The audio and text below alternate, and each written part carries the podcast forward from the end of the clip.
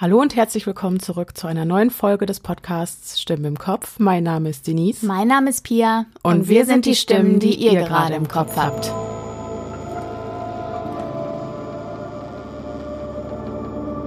Juhu, eine weitere Zuhörerfolge.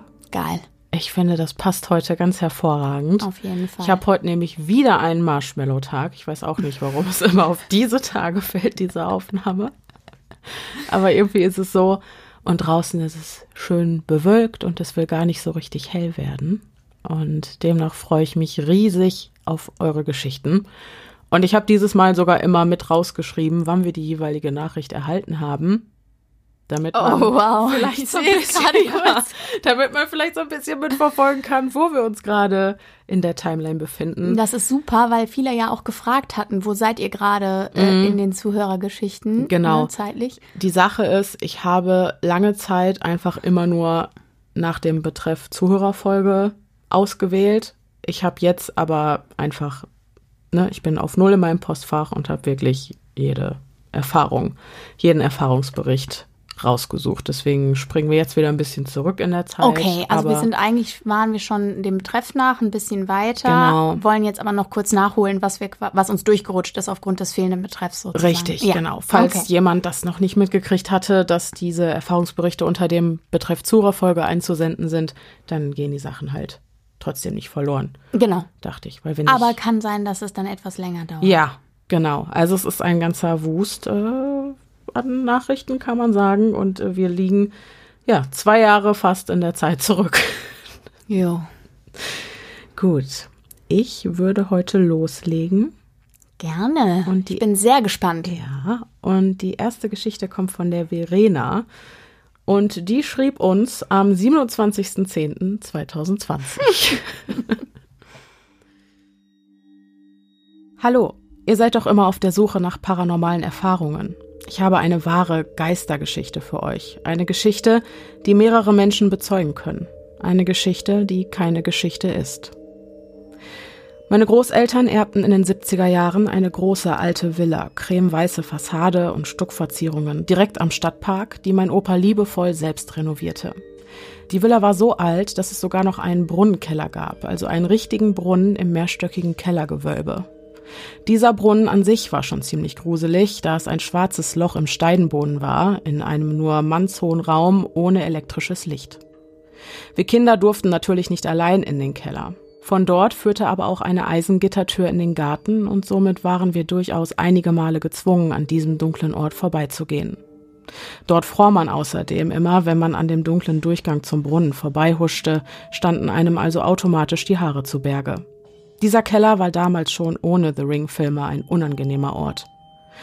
Aber lasst uns vom Keller in den Dachboden gehen. Mehrere steile, geschwungene Holztreppen hoch mit verzierten Geländern. Der Dachboden war ausgebaut und zwei Gästezimmer, ein Vorratsraum und ein Trockenraum befanden sich dort. Die Zimmer gingen von einem Flur ab. Das Deckenlicht auf diesem Flur leuchtete immer erst zeitverzögert und flackerte die ersten Sekunden. Aber das ist natürlich nichts, was einen gruseln muss. Kennt ihr das knarzende Geräusch, wenn man über Holzdielen geht? Oft hörte es sich an, als würde jemand den Flur des ausgebauten Dachbodens entlang gehen. Ihr denkt, Holz arbeitet und damit lässt es sich erklären. Nun, diese Schritte hörte man zu jeder Jahreszeit und immer zu anderen Zeiten. Tagsüber, nachts. Sobald man aber in den Flur trat, hörten die Schritte abrupt auf. Ich habe, wenn ich meine Großeltern besuchte, immer im Gästezimmer auf dem Dachboden geschlafen. Besonders in Erinnerung geblieben ist mir ein Abend, an dem ich mit meinem Freund in einem Gästezimmer einen Film geschaut habe. Die Tür zum Flur war geschlossen. Irgendwann fingen die Schritte auf dem Flur an, laut und deutlich, zielstrebig, und ich dachte erst, mein Großvater wäre so spät abends auf dem Flur auf dem Weg zum Vorratsraum neben dem Gästezimmer. Wir öffneten die Tür und niemand war da. Sobald wir sie schlossen und uns wieder hingesetzt hatten, hörten wir die Schritte wieder vor der Tür hin und her gehen. Mein Freund bekam geradezu Panik. Ich ging wieder zur Tür und sah nur den dunklen, leeren Flur. Ich bin mir fast sicher, dass das niemand glauben wird. Aber ich habe ja zum Glück einen Zeugen. Als ich meiner Mutter davon erzählte, glaubte sie mir. Und sie erzählte mir, dass sie und mein Vater den Geist sogar schon gesehen hatten. Meine Eltern schliefen in dem Haus immer auf dem Dachboden im Elterngästezimmer neben meinem. Eines Nachts wurde meine Mutter wach Es dämmerte schon und sie hatte das Gefühl, jemand hätte ihr gesagt, sie solle die Augen aufmachen. Da sah sie am Fußende des Bettes einen großen, schlanken Mann in schwarz gekleidet, mit einem großen, altertümlichen Hut, der sie anstarrte. Sie konnte sich nicht bewegen, und ich glaube, es könnte eine Schlafparalyse gewesen sein. Seltsam ist jedoch, dass mein Vater den Mann in jener Nacht auch gesehen hat. Im selben Moment, am selben Ort. Nach dieser unheimlichen Begegnung begann meine Mutter zu recherchieren, wer bisher in der Villa gelebt hatte. Es stellte sich heraus, dass einer der Vorbesitzer sich um 1900 auf dem Dachboden erhängt hatte. War er es, der sich immer noch in der Villa befand? Oder waren es vielleicht mehrere Geister? Die Schritte auf dem Dachboden waren regelmäßig zu hören. Oft stand ich oder auch andere Familienmitglieder im darunterliegenden Flur und hörte die Dielen über uns knarzen. Das Wasser im Badezimmer fing auch gerne mal von selbst an, mit starkem Strahl zu laufen. Einmal stand ich einen Meter entfernt und ohne etwas berührt zu haben, fing das Wasser mit einem Schlag an zu laufen. Auch Bilder fielen von den Wänden. Ich habe zum Glück nie einen Geist gesehen, muss aber zugeben, dass ich ihm das auch öfter laut und deutlich gesagt habe, dass ich ihn bitte nicht sehen will und er mich in Ruhe lassen soll. Einfach auch, um mir Mut zu machen. Denn nachts vom Dachboden die lange, steile Treppe bis runter ins nächste Stockwerk ins Badezimmer zu müssen, kann unter solchen Umständen schon mal der Horror sein. Immer wieder seine Schritte zu hören, fand ich schon gruselig genug. Mittlerweile sind meine Großeltern leider verstorben und die Villa musste verkauft werden. Ich weiß nicht, ob die neuen Besitzer ihren Mitbewohner schon kennengelernt haben. Vielleicht hören sie ja euren Podcast und melden sich bei euch. Liebe Grüße, Verena. Ich habe schon Piers Gesichtskirmes gesehen die ganze Zeit. Der Mann mit Hut. Oh, wieder ein Mann mit Hut. Was ist denn los mit den großen, schlanken Männern, die schwarz gekleidet sind und altertümliche Hüte tragen? Das ist einfach schön. Das ist einfach schön. Das ist einfach schön. Das, das ist wirklich so schaurig. Das ist wirklich ja, einfach schaurig, schaurig schön. schön. Ja, wirklich. das war. Das ist wie aus einem Horrorfilm. Total. Und dann auch dieses Setting mit dieser alten, aber wunderschön renovierten Villa. Total geil. Was für ein Glück, finde ich, in so einer Immobilie wohnen zu dürfen. Total geil. So echt. traumhaft schön. Auch so, ich war so im Bann, mhm. weil das so schön nachvollziehbar äh, zu, zu Papier gebracht wurde. Hätte ja. jetzt was gesagt. Es war wirklich so schön umschrieben und so eindrucksvoll, dass man genau wusste, wie ist das jetzt aufgebaut und mhm. man hatte eben dieses Setting so schön parat. Also Total. vielen Dank dafür. Ja. Boah, aber auch dieser Kellerraum mit dem Brunnen. Total also spätestens gruselig. nach The Ring hätte dieses mhm. Ding die Scheiße aus mir rausgecreept, ohne Scheiß. Ich wäre dann nicht mehr ja. dran vorbeigegangen, ja. auch wenn ich dann nicht mehr hätte in den Garten gehen können. Richtig gruselig. Aber, aber generell auch alles da, ja. ne? Ja. Spannend, auch das mit den Eltern, dass sie diesen Typen da gesehen haben, echt krass. Mhm. Ja, also wenn ihr das hört, die neuen Besitzer, meldet euch. Ja, wir wären sehr ja. excited von euch zu hören. Schlafparalyse kann ja nicht sein, wenn zwei Leute zeitgleich den Mann gesehen haben. Mhm. Das ah. macht ja keinen Sinn. Ah. Ja. Sehr gruselig. Vielen ja. lieben Dank, Verena, genau. für deine schönen Erfahrungen und Schilderungen. Merci. Merci beaucoup. Dann mache ich weiter mit einer Geschichte einer Hörerin, die gerne anonym bleiben möchte. Und sie schreibt, liebe Denise, liebe Pia, ich höre zurzeit die erste Folge von Creep Me Out. Jetzt seid ihr dran. Auch da wieder ein Hinweis darauf, wie lange das her ist. Diese Geschichte mhm. äh, stammt vom 3. November 2020. Richtig. Ja, und äh, jetzt ärgert sie sich, dass sie zu spät dran ist. Aber niemand ist hier zu spät dran. Genau, das schreibt sie nämlich weiter. Genau. Und ärgere mich etwas, dass ich zu spät dran bin. Ich hänge zurzeit leider etwas hinterher. Wir auch. Eigentlich wollte ich schon viel früher schreiben, aber ich bin immer wieder darüber hinweggekommen.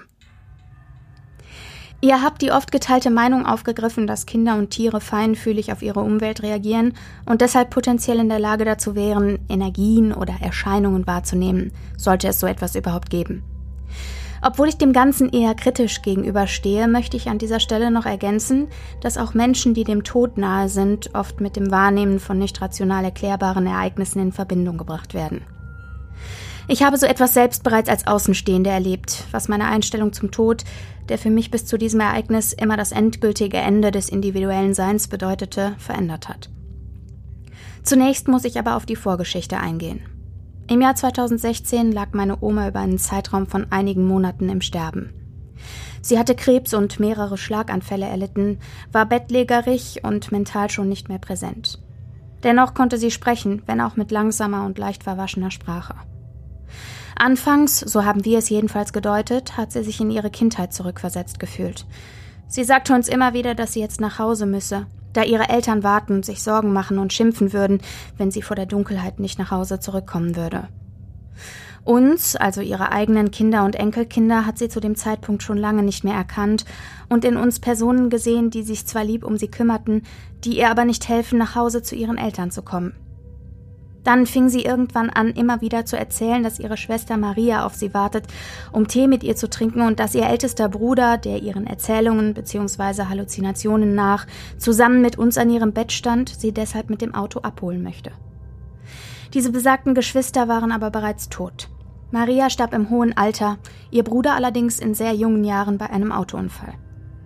Ihre beiden noch lebenden Geschwister sowie ihre Kinder und Enkelkinder erwähnte sie aber nicht mit einem Wort, Vielmehr erkannte sie uns nicht einmal, wenn wir sie besuchten. Für mich als Wissenschaftlerin und rational denkende Person war die logische Erklärung, dass die Todesfälle ihrer beiden Geschwister so einschneidende Erlebnisse für meine Oma gewesen sein mussten, dass die Erinnerung an die beiden selbst in ihrem Delirium noch so präsent war. Ich hoffe, dass sich die Vorgeschichte nicht so sehr gezogen hat, aber es war mir wichtig zu erwähnen, dass meine Oma ausschließlich von ihren toten Verwandten berichtet hat und sie des Öfteren an ihrem Bett hat stehen sehen, wohingegen sie ihre noch lebenden Verwandten nicht erkannte und sich auch nicht erinnerte, uns jemals gekannt zu haben.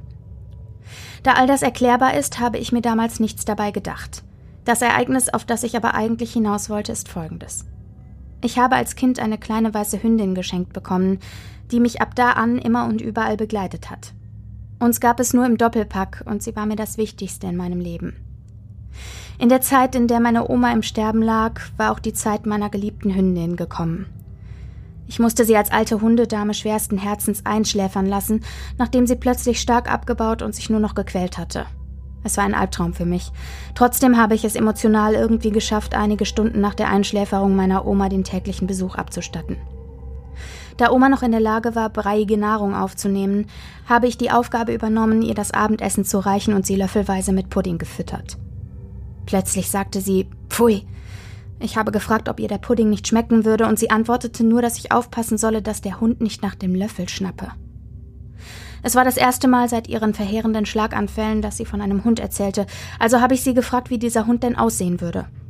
Sie beschrieb ihn als klein und weiß, genau wie meine Hündin, die ich wenige Stunden zuvor habe einschläfern lassen. Ich erinnere mich noch genau, wie meine Hände angefangen haben zu zittern, da ich meinen Hund an dem Tag und auch die Monate zuvor bei meiner Oma mit keinem Wort erwähnt habe. Also habe ich gefragt, seit wann sich der Hund denn in ihrem Zimmer befinden würde. Da sagte sie, dass der Hund an dem Tag zum ersten Mal zusammen mit mir in das Zimmer gekommen sei und sich an meine Seite gesetzt hatte. Wenige Tage danach starb auch meine Oma. Ich kann mir dieses Ereignis rational nicht erklären, da es mir zu unwahrscheinlich vorkommt, um einfach nur Zufall zu sein. Jedenfalls bin ich mir nun nicht mehr so sicher, dass der Tod das endgültige Ende darstellt, und es tröstet mich der Gedanke, dass meine Oma nun zu ihren Geschwistern gegangen ist und mein Hund mich noch immer begleitet.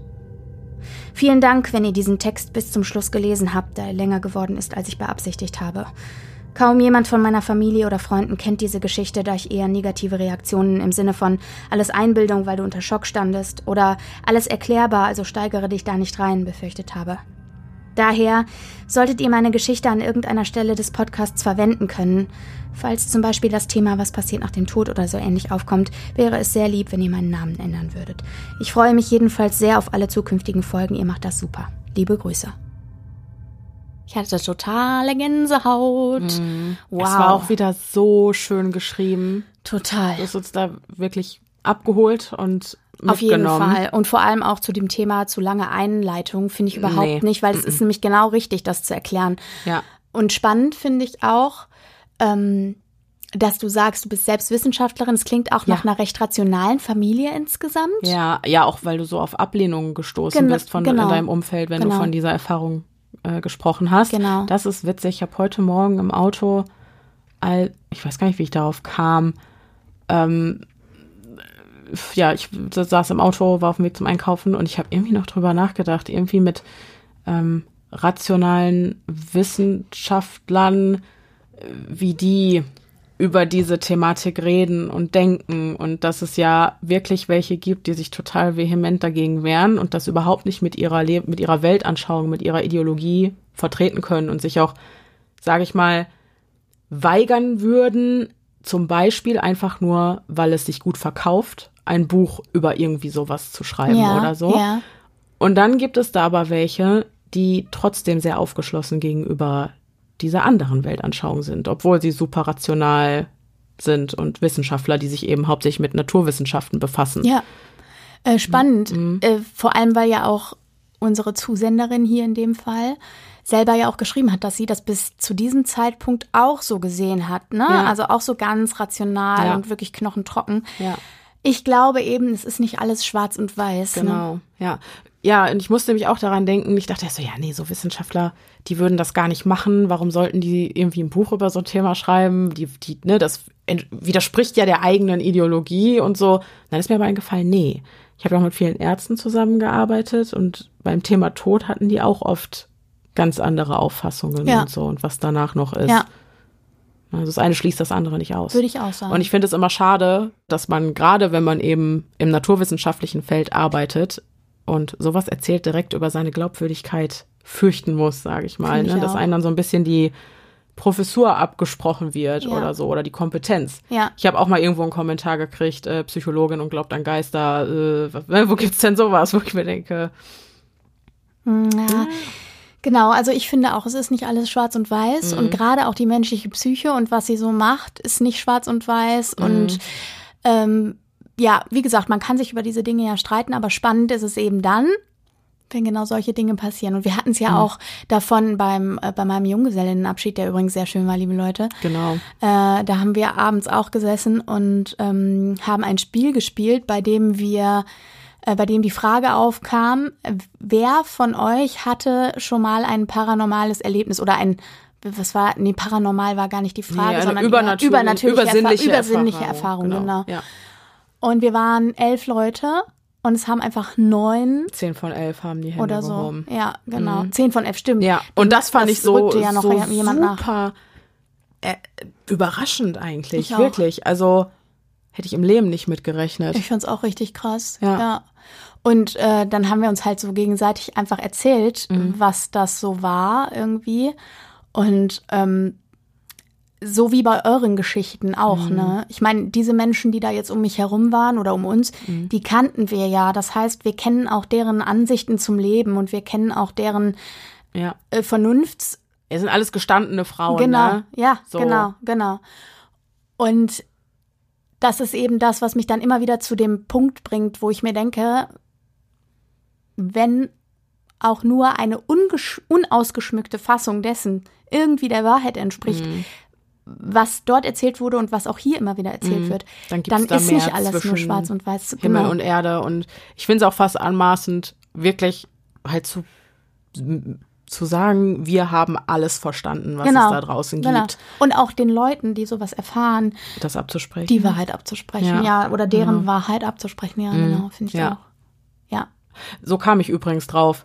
Ich hatte gestern noch mit Marisa telefoniert und äh, auch wieder darüber gesprochen, ob es da mehr zwischen Himmel und Erde gibt und so. Und da musste ich auch wieder an den Junggesellenabschied denken und an diese krasse Quote 10 von 11.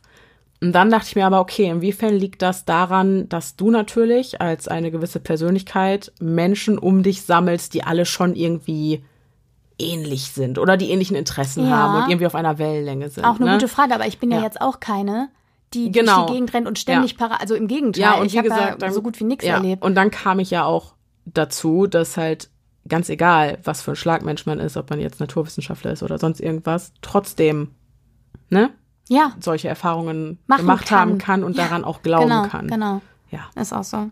Egal auch, was man für ein Pragmatiker. Es gab einige, es gibt einige in der Runde, die super pragmatisch sind, ne, und die Mhm. wirklich nur handfest sind, so, ne. Und selbst die haben Klamotten erzählt, wo dir wirklich Ja. die Haare zu Berge stehen. Also Ja. das ist schon der Hammer. Mhm. Wirklich. Es war ein sehr andächtiger Abend. Es war ein nach sehr andächtiger raus. Abend, ja. So, die nächste Geschichte kommt von der Theresa. Und die schrieb uns am 6. November 2020. Ihr seht, wir hangeln uns schön von Tag zu Tag durchs Postfach. Hey yo, ihr Menschen. Ich habe auch eine kurze Geschichte für euch. Ich kann mich selbst nicht mehr daran erinnern, weil ich einfach zu jung war, aber meine Mutter hat mir die Geschichte, als ich älter war, erzählt. Kurz vorab, ich lebe auf einem Bauernhof zusammen mit meinen Eltern und meinen Großeltern. Damals lebte meine Urgroßmutter noch bei meinen Großeltern im Haus, doch sie ist leider mittlerweile verstorben. Und um genau den Tag, an dem sie von uns gegangen ist, geht es in meiner Geschichte. Ich war circa vier Jahre alt und schlief in der Nacht bei meiner Mutter im Bett, weil mein Vater auf der Arbeit war. Das war ein Ritual bei uns. In der Früh um circa fünf Uhr standen meine Mutter und ich auf und während sie in den Stall ging, um die Tiere zu versorgen, legte ich mich auf unsere Couch im Wohnzimmer und schlief weiter. Nach circa einer oder anderthalb Stunden kam sie wieder zurück ins Haus und weckte mich, damit ich frühstücken und mich fertig für den Kindergarten machen konnte. Als sie mich aber weckte, sah ich sie an und sagte, die Urli ist tot, oder? Ich hätte das zu diesem Zeitpunkt unmöglich wissen können, denn keiner hat darüber gesprochen und ich habe vorher noch tief geschlafen. Ihr könnt euch sicher das Gesicht meiner Mutter vorstellen, als ich das zu ihr gesagt habe.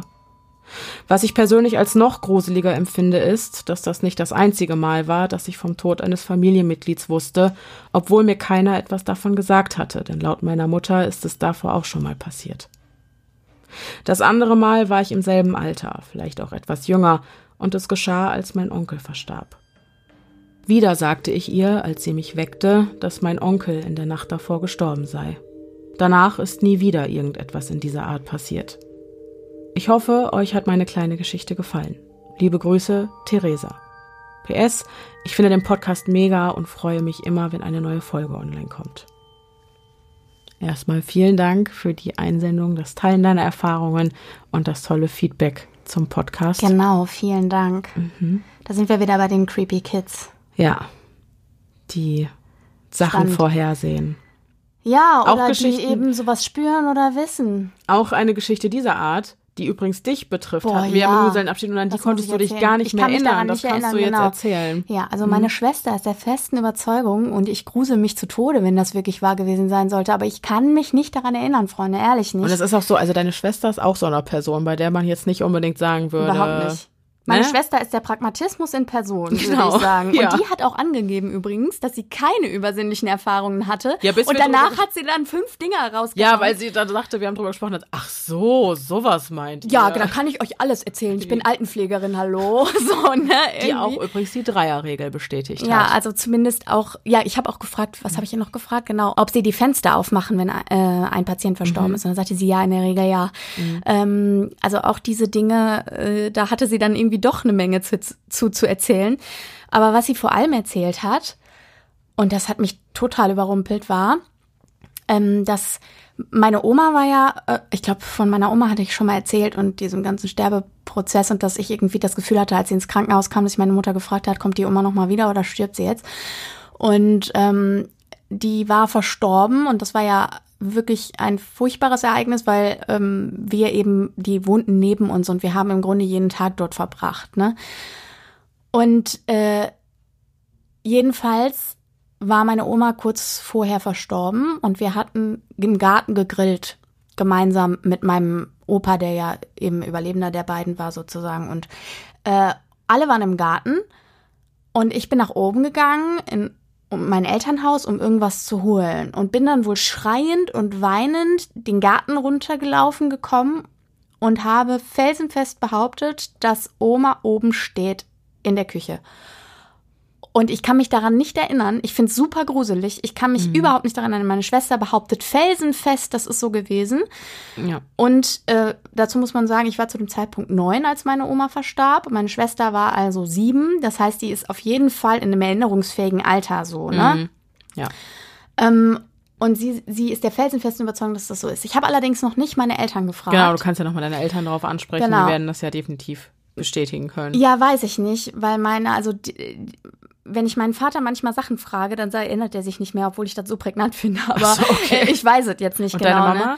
Ähnlich, äh, mhm. kann ich nicht so sagen. Ich werde das auf jeden Fall nochmal erfragen, ob die sich an so eine Situation erinnern können, weil ich kann es, wie gesagt, nicht. Mhm. Ähm, nur meine Schwester kann es. Und ich habe sie halt gefragt, war denn jemand dabei? Ja, alle waren dabei, wer auch immer alle ist. Mein Opa ist inzwischen verstorben. Mhm. Kann auch sein, dass noch eine Nachbarin dabei war oder so, die auch noch lebt. Die könnte ich auch fragen. Ähm, hab da jemanden im Verdacht. äh, auf jeden Fall werde ich das nochmal eruieren, aber es war auf jeden Fall creepy auch, ja. Ja. So auch so eine creepy Kids-Geschichte, jo.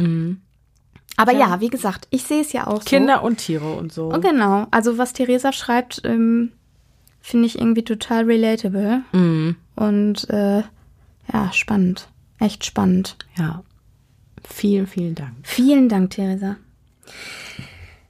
So, ich habe noch eine Geschichte von Katja und sie schrieb uns am 8. November 2020. Hallo, liebe Stimmen im Kopf. Ich liebe das übrigens, wenn ihr uns Ja. so ansprecht. Das sind wir ja auch. Vielen Dank für euren tollen Podcast. Er hat mir schon einige schlaflose Nächte beschert. Danke an dieser Stelle für die Story mit Theke Theke, die hat es echt in sich. Hat finden wir sie. immer noch, Ja. finden wir auch immer noch, ja. Ja. Ich habe auch etwas für eure nächste Zuhörerfolge und bin ganz gespannt auf eure Meinung.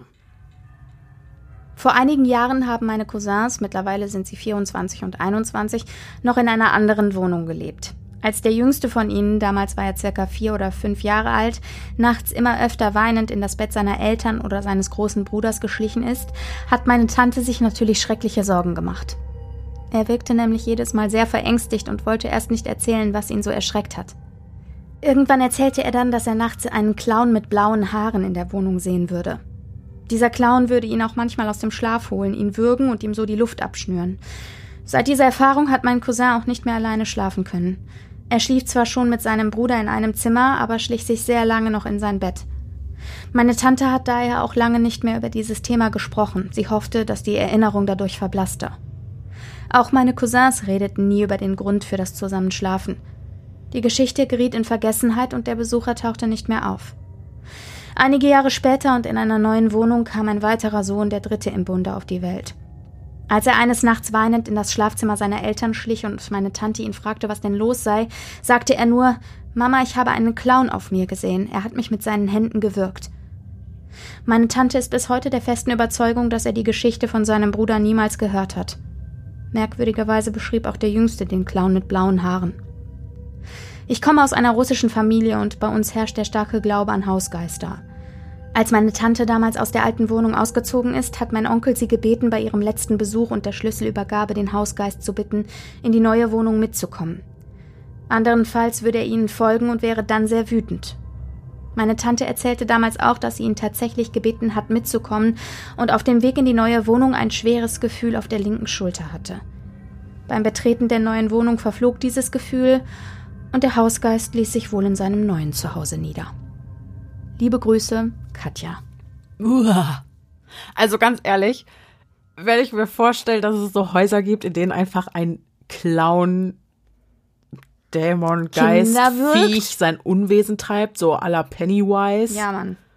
nur halt mit blauen Haaren anstatt mit roten und richtig eiskalt den Rücken runtergelaufen, ist es mir bei dem Satz ein schweres Gefühl auf der linken Schulter, weil, ich spoiler jetzt, über den Film Shutter, wenn ihr den noch gucken wollt, skippt mal ein bisschen.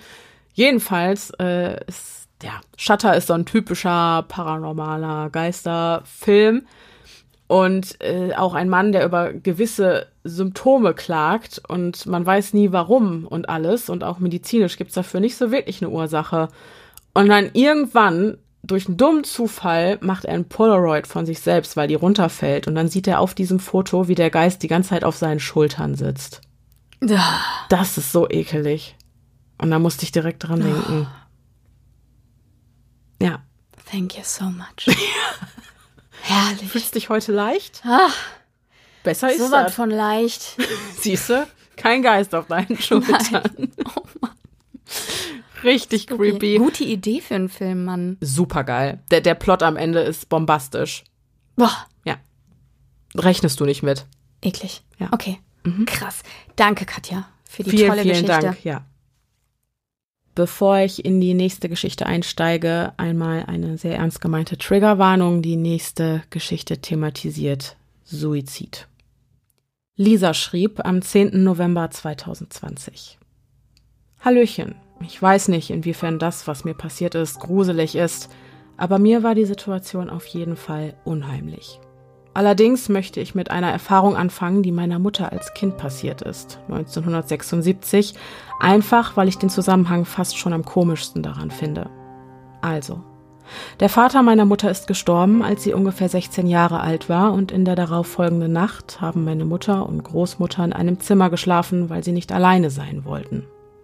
Mitten in der Nacht sind allerdings beide aufgewacht, weil der Türknauf nicht aufhören wollte, sich zu bewegen. Beide waren total erschrocken und haben sich erst nicht getraut, sich auch nur zu rühren. Meine Mutter meinte auch, sich erinnern zu können, dass meine Oma direkt angefangen hat zu weinen und sich für mehrere Stunden nicht mehr beruhigen konnte. Irgendwann wurde meiner Mutter das Ganze allerdings zu blöd, also ist sie zur Tür und hat diese einfach aufgerissen. Doch da war niemand. Was das Rütteln am Türknauf verursacht hat, ließ sich anschließend auch nicht mehr klären. Die Tür hat nie wieder so etwas Komisches gemacht. Meine Mutter erzählte mir, dass sie, als sie die Tür öffnete, aber auch keine Angst verspürte. Im Nachhinein meinte sie, sie empfand das Öffnen der Tür als eine Art Erleichterung, weil es ihr Gewissheit gab, dass ihr Vater sich noch verabschieden wollte. Aber jetzt zu dem, was mir passiert ist.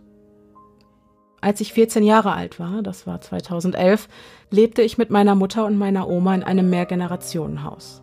Unten war das Reich meiner Mutter und mir und oben die kleine Wohnung meiner Oma, aber ich hatte auch ein extra Schlafzimmer bei ihr. Mein Vater verstarb, als ich etwa sieben Jahre alt war, also wohnten wir Frauen alleine. Meine Mutter verschwand allerdings eines Tages, für mich total aus dem Nichts heraus. Von anderen musste ich allerdings später erfahren, dass meine Mutter schon lange mit Depressionen kämpfte und ihr plötzliches Verschwinden daher wohl gar nicht so überraschend kam. In der ersten Nacht, später musste ich erfahren, dass meine Mutter zu diesem Zeitpunkt bereits tot war, lag ich oben in der Wohnung meiner Oma im Bett. Bis dato war ich wenig besorgt. Als ich die Haustür hörte, wunderte ich mich zwar, da ich bis heute sicher weiß, dass ich sie eigentlich verschlossen und unten alle Lichter ausgemacht hatte, dachte aber, meine Mutter wäre wieder nach Hause gekommen. Doch irgendetwas fühlte sich komisch an, also schleppte ich mich schlaftrunken die Treppe runter auch um meine Mutter zu fragen, was das sollte und wo sie denn gesteckt hatte. Doch unten angekommen war offensichtlich niemand dort, obwohl die Haustür offen stand und alle, und ich meine wirklich alle, Lichter an waren. Auch kleine Lampen, die eigentlich eher zur Deko irgendwo herumstanden und nie benutzt wurden. Außerdem kann ich mich noch ganz genau an den Geruch erinnern. Es roch nach dem Parfum, das meine Mutter immer zu besonderen Anlässen trug.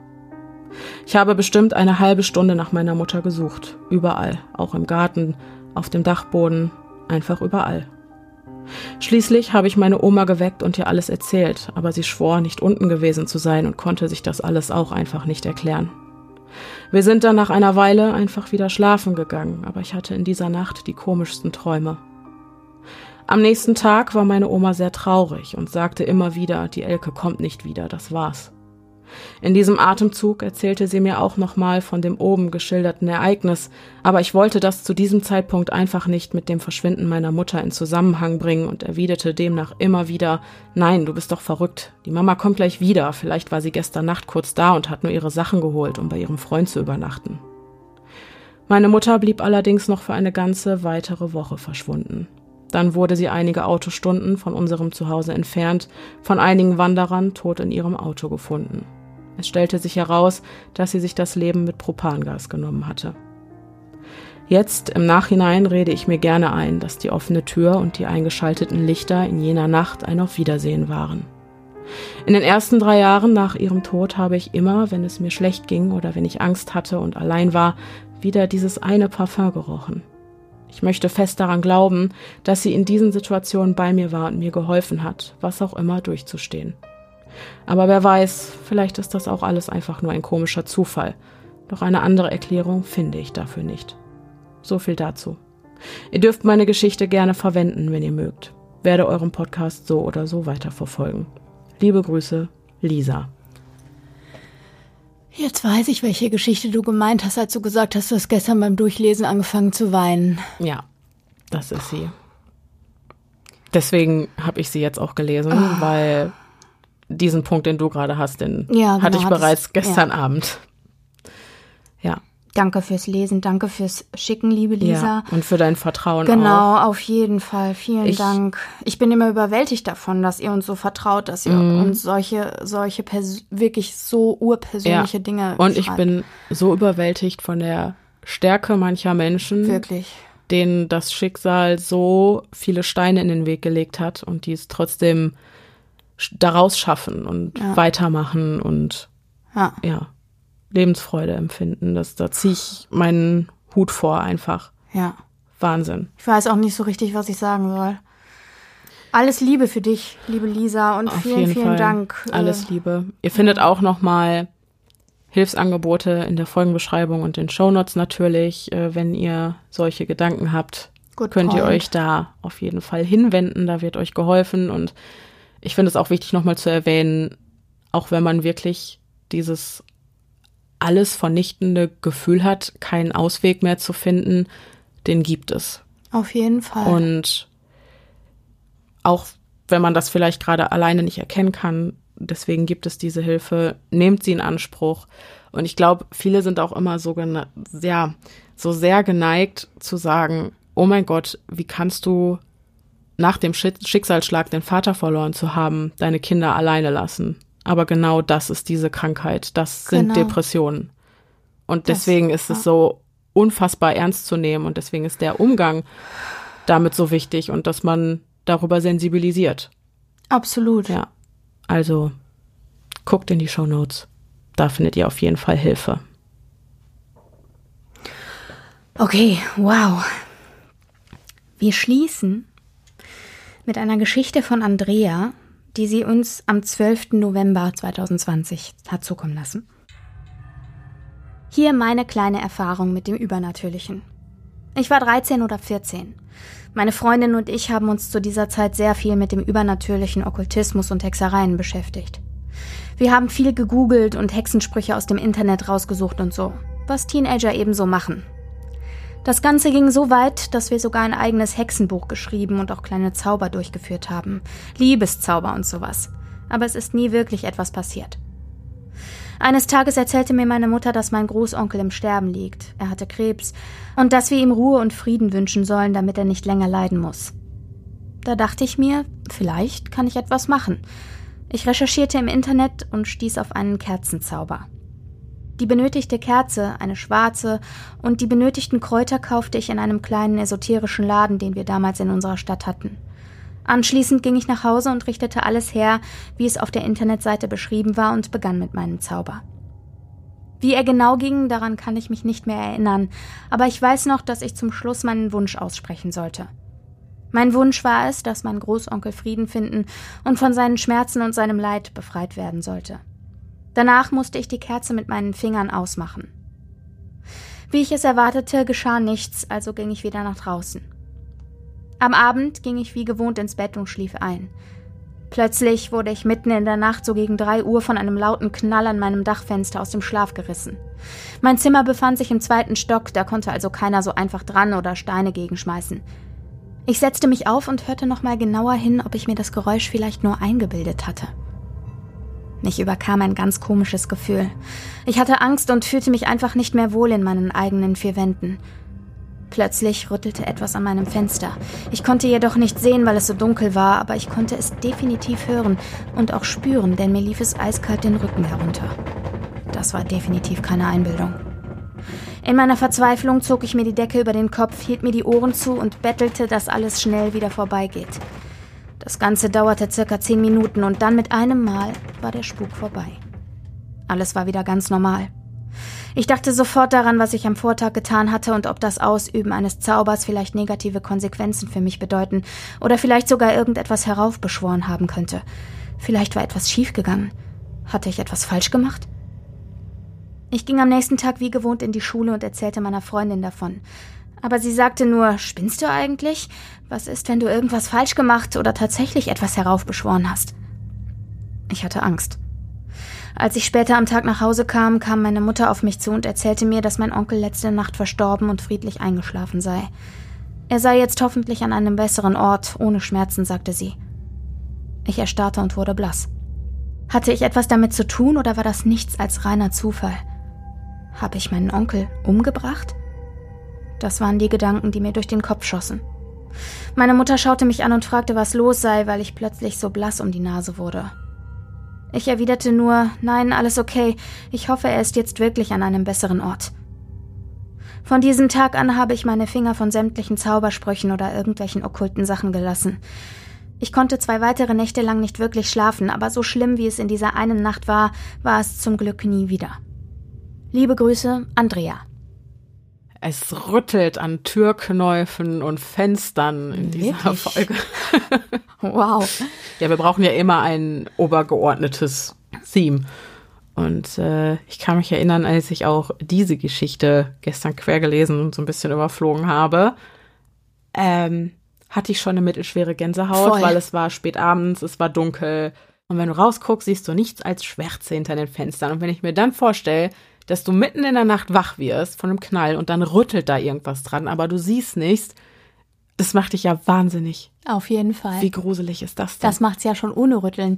ja, Dieses, ich habe das ja so oft, dass ich nachts irgendwie nicht, wenn ich nicht schlafen kann oder so, also das ist jetzt nicht so oft, aber wenn ich nicht schlafen kann, Ja. dann sehe ich auch hinter jedem Fenster und in jedem in jedem offenen Raum oder in jedem Platz, der im Raum ist, jemanden stehen oder so. Da, also da steht niemand. Ne? Ich habe noch nie jemanden stehen sehen. Aber du hast die dieses, Befürchtung. Ja, genau. Mhm. Wenn ich die Augen jetzt aufmache, ist dann noch alles so wie vorher. Ne? Ja. Und jetzt rüttelt es dann auch noch. Meine Güte. ja, Schön. richtig, richtig gruselig. Und da auch noch mal zu der vorher, also zu einer vorherigen Geschichte hier mit dem Türknauf. Wie krass war die Mutter drauf, die Tür einfach aufzureißen. Mhm. Ich meine, gut, sie hat geschrieben, sie hatte keine Angst. Sie hat keine Mhm. Angst verspürt. Ich glaube, das ist eine Gefühlssache vielleicht. Aber jetzt mal im Ernst, ne? Mhm. Jetzt, also, das hätte auch ein Pia-Move sein können, wenn wir zusammen im Tür Urlaub aufreißen. sind. Ja, ich glaube, Doch, wir hatten ja auch schon Knall im Haus und so. das und ich, nee, das habe ich nicht ans Ende der John Benet Ramsey Folge schade, das gehängt. musst du mal erzählen, wie das, Das, war. das kommt auch, oder wir können es auch, an diese- ja, wir können's einfach an diese Folge genau, dranhängen. Lustige Situation. Wir haben im Geht Urlaub, Entschuldigung. rückwirkend, Ja. ganz witzig. Ja. Also, wir waren ja kürzlich äh, wieder im Hasselhaus in der Eifel dieses Mal und das war ja diesmal nicht in Holland, wobei Holland kann auch gruselig sein, weil das mitten an so einem Riesenfeld ist mit Holland Nebel. ist super gruselig. Und da Super hatten wir doch auch ja. diese Siebenschläfer-Situation. Also es ist auf einmal Ja. von oben. Wir haben die, wir haben irgendeine Folge zum Gestaltwandler oder so. Oder so. Mhm. Und dann scharrte es auf einmal in den Wänden. Ja, auf jeden Fall diesmal Eifel, umgeben von nichts als Wald und es war auch schon dunkel und äh, wie es sich äh, nach der besten Stimme im Kopf-Manier gehört, schon sehr, sehr spät, um eine Folge aufzunehmen. auch dafür stehen wir mit unserem Namen. So. Und ähm, ja, wir haben den zweiten Teil der Jean Benet Ramsey Folge aufgenommen. Und ich bin da so in meinem Skript vertieft und äh, halte da meinen äh, Vortrag, referiere über diesen Fall und auf einmal knallte es. Und ich stock so und Pia sitzt da aber so ganz entspannt und guckt nur so. Ich so, sag mal, hast du das nicht gehört? Und die so, doch. Und ich so, ja. Reaktion. Und ich, Übersprungshandlung. Da ist sie wieder. Das ist Ja. wahrscheinlich eine äh, Übersprungshandlung von Pia, die Ja. einfach sagt, wir machen jetzt kein, es ist was Gruseliges passiert. Es knallt hier Ist so. random in diesem Haus. Wir machen jetzt aber, wir tun so, als wäre gar Nein, das nichts. stimmt nicht. Ich bin aufgestanden und habe Ja, nachgeguckt. ja. Und das Ding ist, ich werde dann auch leicht wütend, weil äh, mein Übersp meine Übersprungshandlung ist dann auch eben, dass ich irgendwie stinkig werde auf die Situation, beziehungsweise ich verfalle in einen Mutti-Modus. Wir haben festgestellt, ich verfalle in Mutti-Modi, wenn, wenn wir zusammen unterwegs sind und irgendwas passiert, dann Ja. ist sofort ich gehe gucken. Und äh, ich bin dann aufgestanden und habe halt alle Türen aufgemacht und so habe dann letztendlich festgestellt, dass es das winzig kleine Badezimmerfenster Mhm. in diesem Haus war, was offen stand. Es stand aber sonst kein Fenster offen, deshalb war uns dieser Durchzug nicht bewusst. also es Überhaupt scheint nicht. irgendwie da durch die Ritzen gepfiffen zu haben, Ja. obwohl es ein sehr schönes, modernes Haus war. Ja. Aber irgendwas hat da gepfiffen, denn dieses äh, Fenster hatte dafür gesorgt, oder der, der Durchzug hatte dafür gesorgt, dass die Badezimmertür mit einem lauten Knall zugegangen ist. Und wir haben natürlich die Erschütterung. Es war ganz klar wahrnehmbar, dass das innerhalb des Hauses Richtig, war. ne? richtig. Das war schon ordentlich. Also keine Autotür oder so. Nein, nein, nein, nein, nein. Also wir zeigen euch die Aufnahme. Ich pack die hier gleich mit rein. Gott sei Dank haben wir das auf Band. Ne? Ja.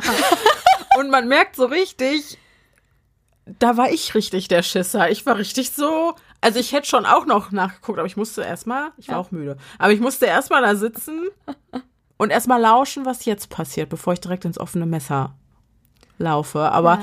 Ich glaube, da haben wir auch dann drüber gesprochen. Es gibt so gewisse Gruppendynamiken, je nachdem, wer mehr Mutti ist in der jeweiligen Freundschaftsverbindung, der geht dann gucken. Weil wenn ich zum Beispiel mit Marisa zusammen bin, bin ich, glaube ich, eher ist so diejenige, witzig, die die ne? Türen Ja, aufreißt ja. und nachguckt. Ja, Voll. aber anscheinend bist äh, du meine Mutti und äh, bist du auch? Total. Ach, auch mit Kochen und so. Ja, ich, Pia ist Oberfeldwebel in der Küche auf jeden Fall. Da hast- habt ihr nichts mehr zu melden. zap, zap. Genau. Ja. Da steht ihr nur im Weg, egal was ihr macht. Also lasst es einfach. Versucht Aber es ich habe dich nicht. noch nie angeranzt. Nein, Oder? nein, Nein. nein, nein. Ich merke das so immer, dass ich da schon wieder denke und ich fühle mich auf einmal wieder wie sechs.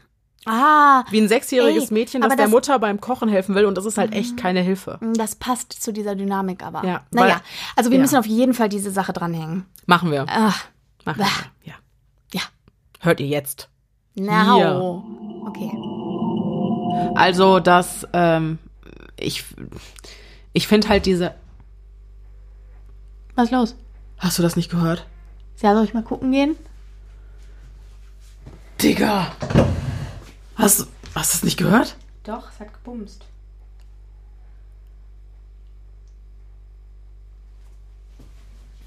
Unser Wachhund pennt. Ja, aber hat ja nicht jeder hingebumst. Warte, ich komme. Lass mich nicht allein. Ja, das war's schon. Haben wir zu wenige? Ich, ich bin nicht gut darin. Entweder raste ich komplett aus und ich suche viel zu viele Geschichten raus. Oder ich will ja immer so auf eine Stunde kommen. Ja. Das Also, jetzt ruxi-fluxi äh, hier. Ruxi Fluxi. Aber ich glaube, für heute passt es, ne? Mhm. Und äh, dann wird's beim nächsten Mal halt eben ein bisschen länger wieder. Wir hatten ja unheimlich lange Folgen auch im Vormonat, ne? Ja, das stimmt. So, Ja, viele lange Folgen. ja. Das stimmt. Naja, gut. Dann war es das an Zuhörergeschichten für heute. Ich freue mich jetzt schon mega auf die nächste Ich auch. Aufnahme. Ich liebe diese Stories. Die sind einfach so, so cozy und gemütlich. Und gruselig. Es und ist, gruselig. Es ist immer noch was anderes. wenn es echt ist ja. und wahre Erfahrungen und Ja. so. Ja, das stimmt. Ja. Aber eine Sache noch, bevor wir uns äh, verabschieden. Und zwar ist Pia und mir in der Vergangenheit häufig aufgefallen, dass wir, was das Creep Me Out Format so langsam, ja, so langsam sind die Ressourcen erschöpft, sage ich mal. Uns gehen so ein Ja. bisschen die Oberthemen und auch dementsprechend die wirklich guten Das ist Geschichten eher so auch aus. das ne? Problem, ne? Genau, also wir wollen euch natürlich nicht einfach irgendeine fiktive Gruselgeschichte liefern, sondern wirklich auch was qualitativ hochwertiges, was es schafft, uns zu gruseln. Genau. Und da ist die Auswahl halt mittlerweile so ein bisschen mau. Wir möchten das Format allerdings nicht an den Nagel hängen, weil wir wissen, dass auch das definitiv Fans hat, die sich da auf die neuen Folgen freuen Genau. und so. Und wir sind ja auch ein eingespieltes Team, was das betrifft. Ne? Also Ja. das ist ja unser, unser, war ja unser Verbindungspunkt. Damit hat alles angefangen. Genau. Und es äh, verschafft mir auch einfach Zeit. Ja, voll. Ne? Also das sind Folgen, die, sage ich mal, schnell produziert Ja, sind, verhältnismäßig. Und umso mehr Zeit bleibt für. Genau, für die True True Crime. Folgen Ja. oder True Mystery Folgen, was auch immer. Und ihr geht dann halt in dieser Woche trotzdem nicht leer aus. Deswegen, wir würden das Format schon gerne beibehalten. Und jetzt kommt ihr ins Spiel. Aber Genau. no pressure, ne? ja, Also genau, no pressure. wir haben auch noch gegebenenfalls einen Alternativplan, da können wir Ja. gleich auch nochmal drüber sprechen. Aber Ja. ihr könntet also, so wie ihr das zum Beispiel auch vom Podcast Pia liest kennt, ihr könntet anfangen, uns, also viele von euch schreiben ja wahnsinnig toll, Mhm. uns auch eure fiktiven Horror- und Gruselgeschichten Genau. einzuschicken. Sodass wir das im Creep, im Creep Me Out Format verwenden können, Mhm. äh, mit eurer Erlaubnis und dann gegebenenfalls ja auch mal eine Creepypasta mit einer von euren Zuge äh, mit einer von euren ähm, na, Fiktionsgeschichten mischen können Mhm. in einer Folge, also dass einer eine so macht, einer eine so, so dass wir eben Oberthemen halten können, gegebenenfalls äh, Ja. für den Fall, dass wir mal keine finden, also keine zwei Geschichten zu einem Thema. Ähm, das wäre total cool. Mhm. Ja. Und vielleicht inspirieren eure Geschichten auch zu neuen Oberthemen. Ja, Mann. Ne? Genau. Also ich glaube, also wenn ihr Bock habt, wirklich kreativ zu schreiben, euch da irgendwie auszutoben, macht es. Äh, Das wär richtig cool. Ja, wir würden Und uns, uns- super freuen. ja. Könnt ihr uns auch an podcast.stimme im Kopf at gmail.com unter Unter- dem Betreff Creep Me Out dann ja, einfach schicken. perfekt, genau. Ja. Ja, genau. Ja. Super. Und ähm, genau, alternativ ist halt die Überlegung, wir haben noch ein bisschen was äh, zum, also wir haben noch ein bisschen was zum Thema True Creep. Äh, da dann quasi nochmal wieder abzuwechseln. Also einmal einen Monat dann Mhm. eine Zuhörerfolge, einen Monat eine True Creep und einen Monat dann eine Creep Me Out. Also, ne, so dass Mhm. wir nur alle drei Monate eine Creep Me Out machen. Ähm, wir fänden es aber cooler, anstatt eben weiß ich nicht, die Formate eben so permanent zu mischen, Mhm. eigentlich das Creep Me Out weiter beizubehalten, Zuhörerfolge Creep Me Out, Zuhörerfolge Creep Me Out und dann statt einer Zuhörerfolge dann auch mal eine True Creep eben einzuschieben. Ja. Aber das wäre der Alternativplan. Ja. Falls jetzt nichts kommt, ihr müsst natürlich nicht, ne? Wir wollen Nein, aber nein. das Format gerne aufrechterhalten. Genau, darum geht's Genau. im Wesentlichen. Genau, das war's auch schon. So. Unser Anliegen zum Schluss, ne? Yes? Sind wir fertig? Durch. Durch. Okay, gut. Da meldet sich auch noch mal kurz die Müllabfuhr im Hintergrund. Ja. Die lassen wir jetzt aber drin. Ja, Ne? würde ich sagen. Ja. Die Glascontainer müssen leer gemacht werden. Ist so. Ne? Gut. okay. Dann verabschieden wir uns für heute. Wir hoffen, dass wir uns beim nächsten Mal wieder hören. Bis dahin, bleibt sicher. Es ist gefährlich da draußen.